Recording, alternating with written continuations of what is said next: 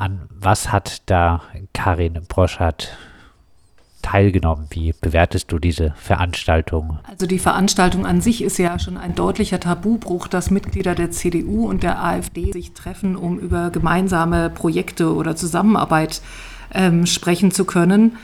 Und ich muss sagen, ich war wirklich erschreckt, als ich mitbekommen habe, dass Karin Broschert daran teilgenommen hat, daran anscheinend auch zum zweiten Mal schon teilgenommen hat. Es ist eine Veranstaltung, mit der AfD, die zu Recht vom Verfassungsschutz beobachtet wird. Und es ist eigentlich für uns als GEW völlig klar, mit der AfD darf es 0,0 Zusammenarbeit geben. Ein paar Worte zum Realschullehrerverband. Für die, die diesen Verband nicht kennen, äh, was ist das für ein Verband? Setzt sich, glaube ich, zumindest äh, für den Fortbestand des gegliederten Schulsystems äh, ein. Ein konservativer Verband, bei dem das jetzt nicht verwunderlich ist oder äh, dieses Verhalten der Vorsitzenden dann doch verwunderlich?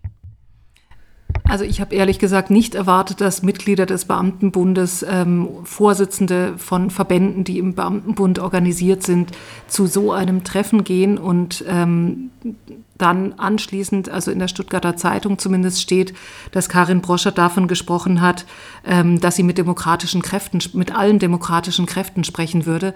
Damit habe ich nicht gerechnet, muss ich ganz ehrlich sagen, dass jemand, der im Beamtenbund organisiert ist, sich so rechtsoffen verhält und es ist auch völlig unverantwortlich, sowas zu tun und sowas von sich zu geben.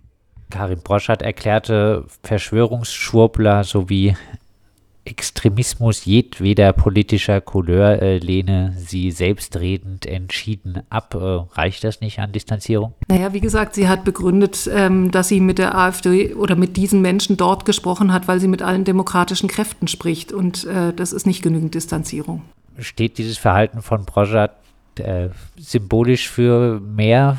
Beobachtest du auch äh, im Schulwesen einen Rechtsruck?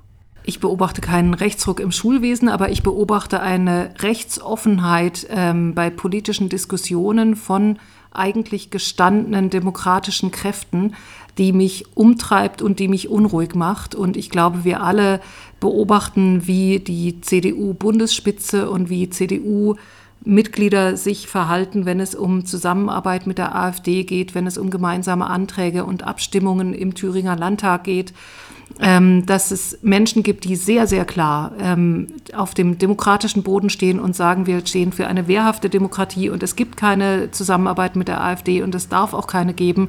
Und es gibt andere, die da deutlich offener sind die sich meistens dann hinter irgendwelchen schönen Worten äh, verstecken, die aber tatsächlich den antifaschistischen Grundsatz des Grundgesetzes in dem Moment in meinen Augen auch einen Ticken vergessen und vergessen, dass wir wirklich alle gemeinsam, alle demokratischen Kräfte gemeinsam dafür sorgen müssen, dass die AfD nicht an Boden gewinnen darf und dass wir tatsächlich dafür sorgen müssen, dass die Demokratie bei uns bestehen bleibt.